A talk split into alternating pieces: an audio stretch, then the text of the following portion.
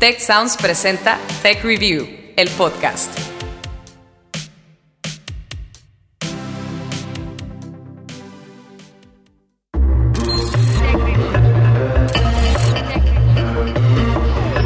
Tech Review, el podcast.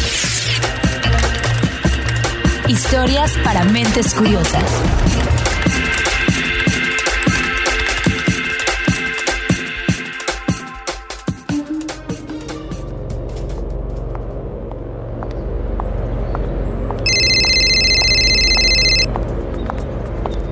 Muchas veces detrás de una persona con una vida aparentemente normal se encuentra en realidad alguien desesperado por pedir ayuda o bien con una máscara para que nadie note que lo está pasando mal. Es normal, todos cargamos con dolores, pesares y pérdidas, pero a veces simplemente pensamos ya se me va a pasar e intentamos seguir adelante. Muchos lo viven incluso en secreto por miedo a la burla y la estigmatización, pero la gran mayoría ni siquiera sabe que sus altibajos emocionales pudieran ser en realidad un padecimiento mental.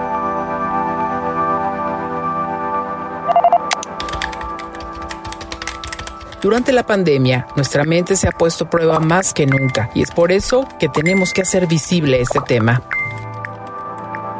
Yo soy Ana Torres y en este episodio presentamos Hablemos de salud mental. Pues yo puedo decir que todavía tengo porque es un asunto que en realidad pues no, no se cura del todo en, en mi caso.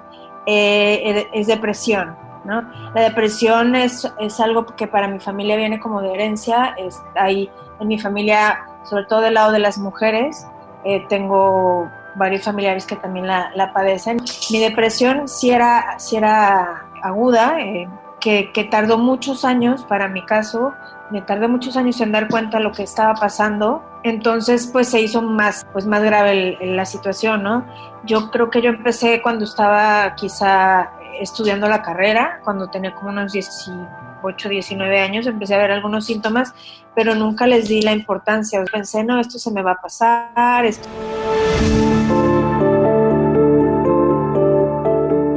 Es la voz de Sara Ramírez, pero podría ser la de cualquiera que hoy nos está escuchando. La depresión, la neurosis o la bipolaridad son solo algunos de los padecimientos mentales que actualmente sufre el 13% de la población mundial, de acuerdo con la asociación Ingenio. Me da gusto saludarlos. Soy Daniel Melchor. Comienzo con la pregunta, ¿qué es la salud mental? Y para esto, el director del programa de psiquiatría de la Escuela de Medicina y de Ciencias de la Salud, Salud, David Saucedo, nos lo explica. Pues tendremos que decir que la salud mental incluye eh, el bienestar emocional, psicológico y social. Eh, y este básicamente puede afectar, la, o sea, ver reflejado en la forma en cómo pensamos, sentimos y actuamos en frente a los problemas que la vida va presentando. Lo grave del asunto es que el 75% de las personas que tienen este tipo de enfermedades no las reconocen y no buscan ayuda. Ana María Solves, directora de Ingenium, nos habla al respecto. La gente que, que no tiene un diagnóstico o que no sabe que tiene un diagnóstico, es, no es fácil que se abran, o sea, por este miedo a la desinformación, causado por la desinformación, tienen miedo de las personas que tienen esquizofrenia o que tienen ansiedad o trastorno bipolar, porque tienen esta idea de que son personas que no pueden hacer nada, que no son productivos o que pueden hacerles daño.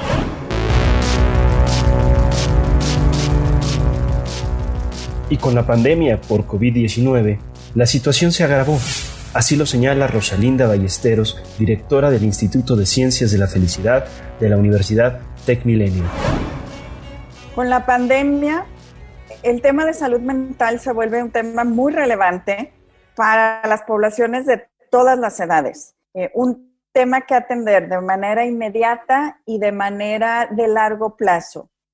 Eh, enfrentamos retos que nunca antes habíamos enfrentado, como un nivel de incertidumbre sobre lo que va a suceder en el corto plazo. No sabemos cuánto tiempo eh, va a seguir el confinamiento, no sabemos si vamos a empezar a ver actividad económica y social y luego tengamos que regresar eh, el no saber el nivel de riesgo que tenemos, la inseguridad económica y esto en el contexto muy inmediato nos genera una sensación de falta de control sobre nuestra realidad y eso pues tiene un efecto que se va a temas como el estrés, el manejo de las emociones. Al respecto, un estudio sobre los factores que más estaban afectando psicológicamente a las personas durante la pandemia, realizado por estudiantes de medicina del TEC de Monterrey, arrojó resultados muy interesantes. Habla la estudiante Grecia Vélez. Bueno, los factores que más encontramos en primer lugar fue la ansiedad, que el 75% de las personas que contestaron esta encuesta tenían mínimo una vez a la semana un ataque de ansiedad o se sentían ansiosos durante el día. También estuvimos buscando, por ejemplo, cambios de hábitos, por ejemplo, comer más, eh, que también fue muy alto. Creo que como el 50% de las personas eh, eh, habían referido que comían más. el sueño, los patrones de sueño también alrededor del 40, como 45% de las personas se dormían más tarde y se despertaban más tarde, o sea, cambiaban sus horarios eh, por pues, la facilidad de estar en, su, de sus casas. También preocupación no eh, era más la preocupación de las personas por su futuro económico. Por otro lado, diversas investigaciones sugieren que el origen de los padecimientos mentales dependen de múltiples factores, entre los que destacan la genética, el ambiente y el estilo de vida. Carlos Alberto Arnaud Gil, profesor de psiquiatría de la Escuela de Medicina y Ciencias de la Salud, TEC Salud. Todas las enfermedades psiquiátricas, absolutamente todas, tienen causa multifactorial. Incluye la genética, sobre todo la esquizofrenia y el trastorno bipolar, tienen un gran componente genético. La depresión influye lo genético, pero influye más el medio ambiente. Influye más dónde, dónde crecí, cómo fue el vínculo con mis papás, si sufrí abuso sexual o no en la infancia, eh, si consumo o no sustancias, y todo esto vulnera a la persona para desarrollar o no una enfermedad psiquiátrica. Como escuchamos, la genética es un factor importante, sin embargo, vivir en un contexto de estrés constante puede hacer que la gente se vuelva más susceptible a padecer estas enfermedades. Los procesos bioquímicos y la estructura cerebral también juegan un papel importante en la salud mental. Carlos Alberto Arnaud Gil nos explica al respecto. En la, en la psiquiatría o en la salud mental, las cosas que van cambiando, que nos hacen integrar diagnósticos, son cambios en tres cosas, en las emociones, en los pensamientos o en las conductas. Y, dependiendo de los pensamientos, emociones o conductas, vamos integrando posibles diagnósticos. Más de 360 diagnósticos psiquiátricos existen que invariablemente afectan la salud mental.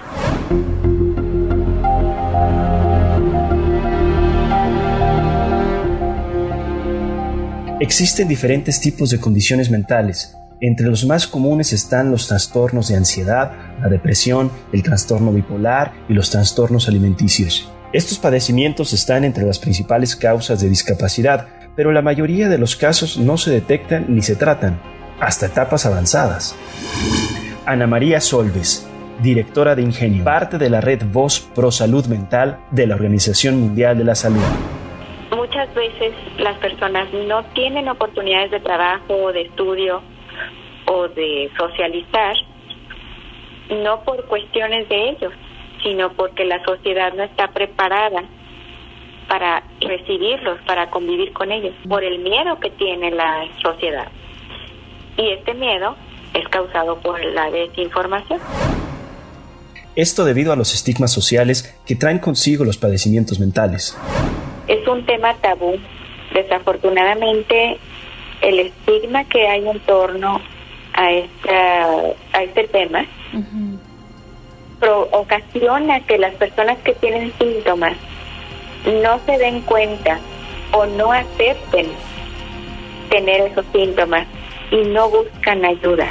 David Saucedo, director del programa de psiquiatría de la Escuela de Medicina y Ciencias de la Salud, Tech Salud parte esta del estigma, cada vez que escuchan la palabra psiquiatra o salud mental o inclusive depresión, la gente brinca y dice, no, yo no tengo eso, yo no necesito ver a un doctor de esos, etcétera, etcétera. Entonces la gente está más cómoda con llamarle a, a todo estrés. Aunado a ello, las exigencias del mundo moderno con frecuencia no ayudan a mantener estilos de vida saludables. Carlos Alberto Arnaud Gil, profesor de psiquiatría de la Escuela de Medicina y Ciencias de la Salud, Tech Salud. estrés laboral, por nuestra cultura, somos personas que tenemos que tener las cosas muy rápido, muy bien hechas, nos exigimos mucho, las empresas nos exigen mucho, las escuelas nos exigen mucho. ¿Y qué es lo que nos pasa?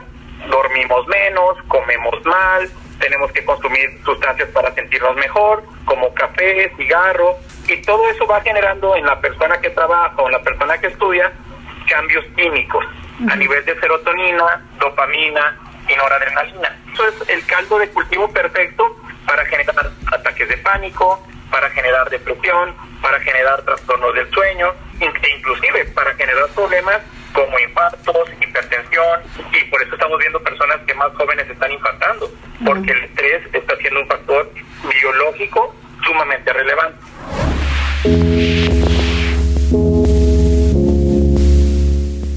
Sin embargo, Rosalinda Ballesteros, directora del Instituto de Ciencias de la Felicidad de la Universidad TecMilenio, señala que al redireccionar los impulsos generados por el estrés, se pueden contrarrestar sus efectos negativos. El estrés es un fenómeno de nuestro cerebro muy interesante.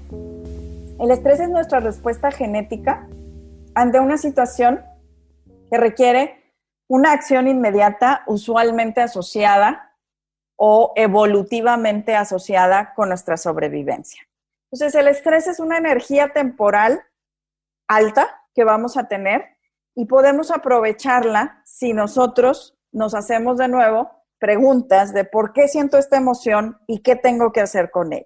No es tan sencillo porque en ese momento, pues por supuesto, somos muy reactivos, pero es algo que podemos ir practicando con los pequeños estreses del día a día y que ahorita en el contexto de estar en casa, pues puede haber muchas oportunidades para esta práctica.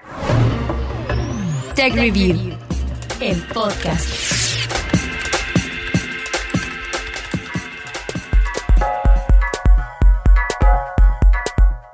La salud no solo es la ausencia de enfermedades, también es un estado completo de bienestar físico, mental y social. Carlos Alberto Arnaud Gil, profesor de psiquiatría de la Escuela de Medicina y Ciencias de la Salud, Tech Salud.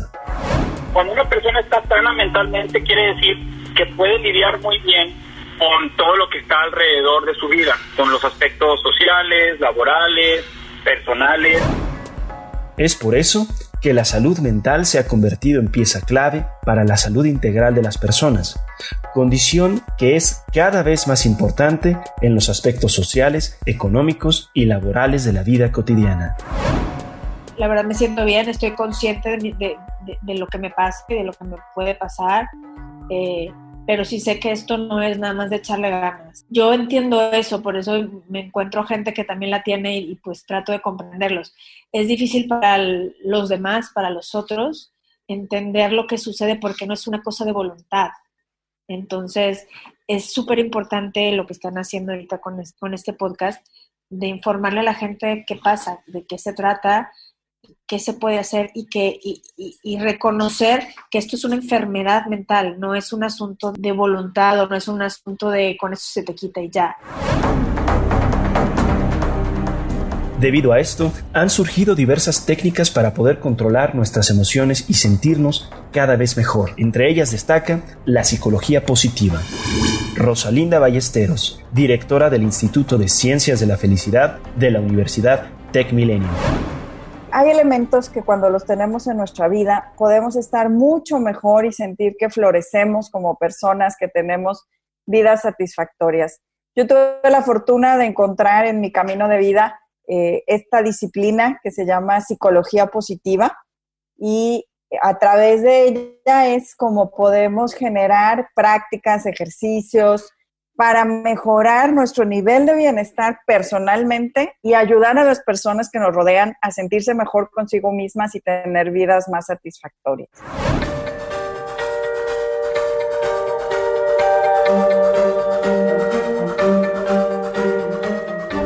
También La educación para la salud es un factor importante para terminar con los mitos y estigmas sociales que se han generado a través de los años alrededor de las personas con padecimientos mentales. Esto al prevenir casos que pudieran agravarse y ayudando a entender la condición de quien ya padece la enfermedad. Eh, en algunos países como Reino Unido, como Australia, eh, China, eh, el Reino de Bután, se utilizan estos enfoques precisamente para reducir en las poblaciones los riesgos de salud mental. El número de factores que una persona puede tener de riesgo, pues está relacionado con su experiencia de vida y cómo podemos protegernos de estos factores a través de políticas públicas, diseño de currículums en educación, diseño de ambientes laborales favorables a eh, lo positivo, al bienestar, a lo que hace que nos sintamos bien. Tech Review, el podcast.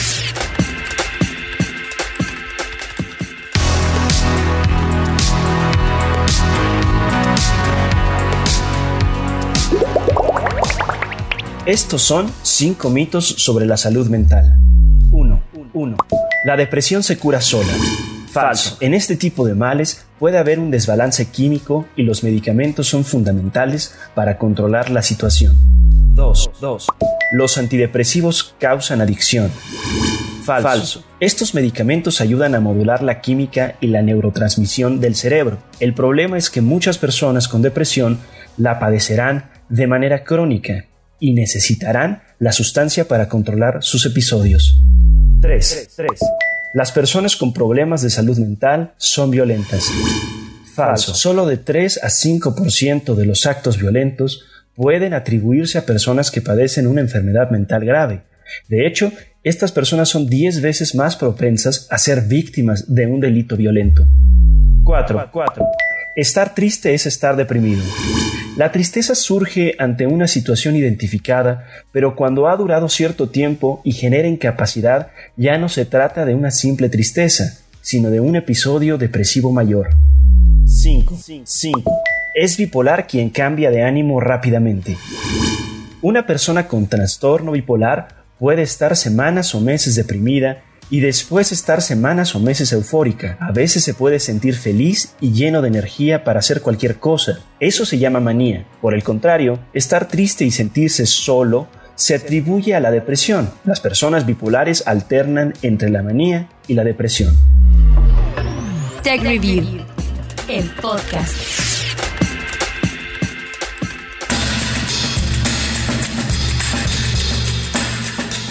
Es importante romper con los mitos alrededor de la salud mental y aprender que estos padecimientos son como cualquier otro.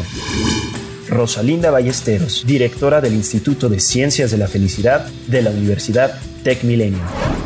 Entonces, estas sensaciones, estas emociones son normales y hay también formas de abordarlas que nos ayuden a procesar mejor la realidad y las podamos incorporar, por supuesto, manejando la emoción sintiendo lo que hay que sentir, porque tampoco vamos a decir que no se deben sentir las emociones, al contrario, pero haciendo también un esfuerzo o un ejercicio para que no invadan todos los aspectos de nuestra vida cuando estamos con algo de miedo, con algo de ansiedad, con enojo, con dudas, preocupaciones. Los padecimientos mentales pueden controlarse, existen tratamientos y las personas que los padecen pueden llevar una vida completamente normal y productiva. Grecia Vélez Hurtado, estudiante de medicina en el Tecnológico de Monterrey. Quitar el tabú de que no es malo ir al psicólogo eh, nos va a ayudar mucho como sociedad mexicana que, que a veces tenemos un poquito como que nos restringimos de buscar ayuda. Entonces, lo que nosotros hemos visto y creemos que funcionaría es que las personas no tengan miedo a buscar ayuda si se sienten tristes, si se sienten ansiosos, si están preocupados.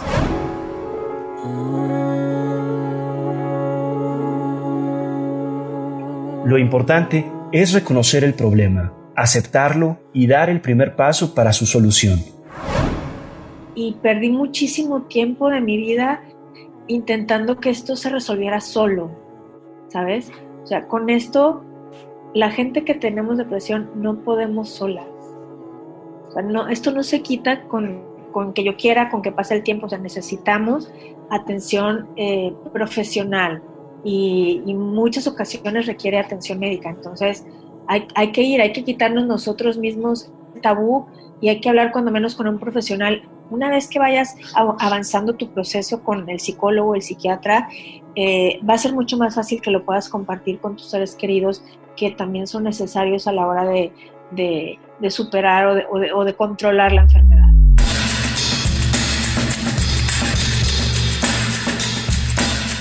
Este podcast es parte de un proyecto integral que ustedes pueden seguir en techreview.mx. Gracias por escucharnos y sus comentarios son bienvenidos a contacto arroba. Hasta la próxima.